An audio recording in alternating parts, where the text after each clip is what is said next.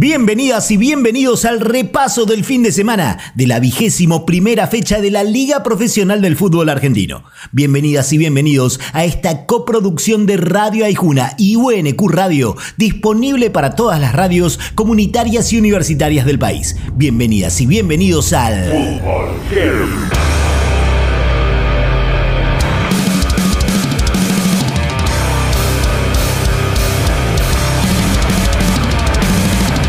Huracán y Newell's empataron en uno en un partido calentito adentro como afuera de la cancha. El Globo no pudo ganarlo porque Hoyos atajó un penal sobre la hora. Los quemeros se enojaron con Bataglia que le respondió desde el campo de juego. Y Heinze, el DT de la lepra, los retó a los árbitros apenas finalizado el encuentro. No sean, no sean tan, tan, tan malos.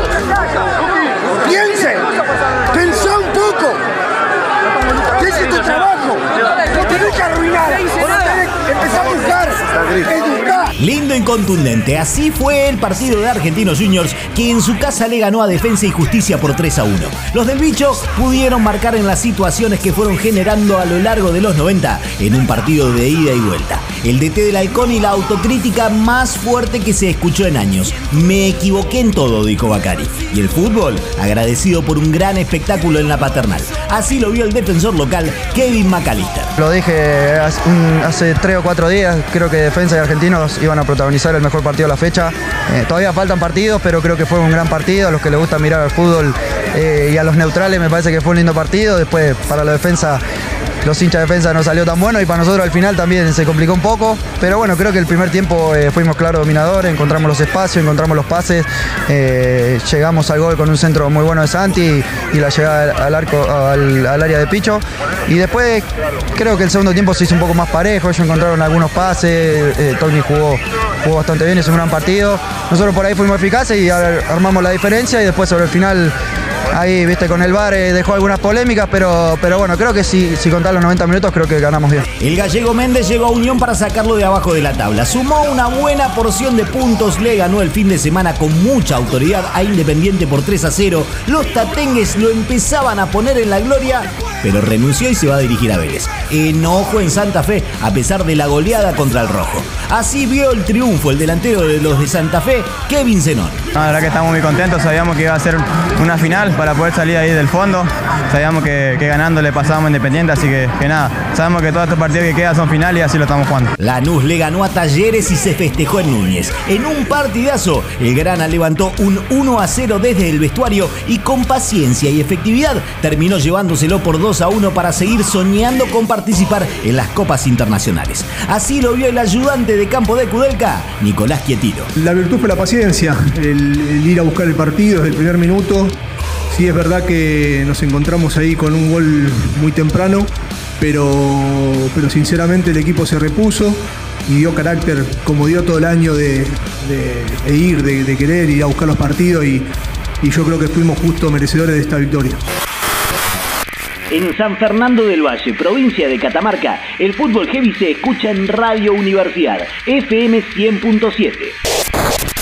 Ya sin el peso de los promedios en los hombros, Platense le ganó de visitante a Arsenal por 2 a 0 y respira aliviado. Los del viaducto, por su parte, ven desvanecerse las chances de quedarse, ya que están últimos en las dos tablas, la de puntos y la de promedios. Analiza la victoria el creativo del Calamar, Nicolás Castro. Nos costaron los primeros 15-20 minutos, ellos arrancaron muy bien, nos costó agarrar eh, la salida de ellos, pero bueno, por suerte nos pudimos acomodar Tuvimos la suerte de que el gol de ellos estaba en offside porque si no podría haber cambiado el partido. Pero bueno, después de eso hicimos un clic que era el que necesitábamos desde el arranque. Y bueno, por suerte pudimos llevar el partido bastante bien, manejarlo, controlarlo. Y bueno, son puntos para nosotros más que importantes, así que lo valoramos mucho. Con un penal dudoso y falla en la señal del bar, Rosario Central y Colón empataron en uno en Arroyito. Sí señora, sí señor. El penal que todo el sabalero gritó que no fue, se cobró sin revisión porque no había señal entre Rosario y Ezeiza. Chiqui, a pagar la factura del celular que después hay lío. Así lo vio el enganche del negro Facundo Farías. Creo que hicimos un partido muy bueno, fue un partido intenso, es una cancha súper difícil.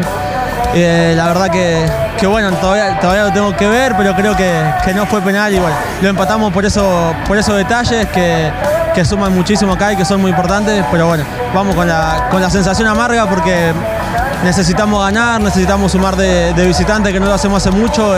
Ese es nuestro objetivo hoy, se, se vio en todo momento porque todo momento quisimos ganar. Pero bueno, como te digo, los detalles hoy nos jugaron en contra. Sarmiento ganó, gustó y goleó. Denominado como equipo defensivo, los de Damonte le metieron cuatro pepas a Atlético Tucumán y también sueñan con quedarse aliviados por la posición del verde en ambas tablas. Analiza el partido lateral de los de Junín, Gabriel Díaz. La verdad que salió un, un buen partido, ya bien que tuvimos 15 días para, para trabajarlo. Eh, entrenamos bien, entrenamos lindo y el equipo hoy demostró que, que estaba a la altura para, para el partido. Durante la semana se jugó gran parte de la fecha con el empate de Estudiantes y San Lorenzo 1 a 1, el de Central Córdoba con Gimnasia en 0, el triunfo de Tigre 2 a 1 sobre Vélez, el empate de Racing y Barracas en 1, la victoria de River sobre Instituto por 3 a 1 y la goleada de Godoy Cruz sobre Boca por 4 a 0. Hoy cerrarán la fecha Belgrano Banfield desde las 20 en Córdoba. Voy a demoler.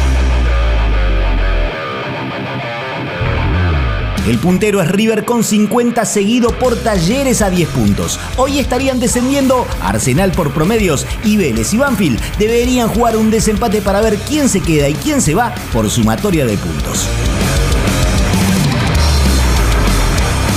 Suena cara o cruz haciendo demoler.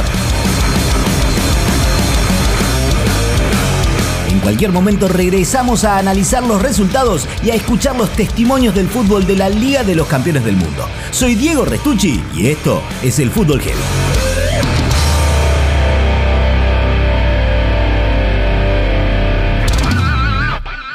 Escucha el Fútbol Heavy cuando quieras en Spotify. Ay, Juna. Bien de acá.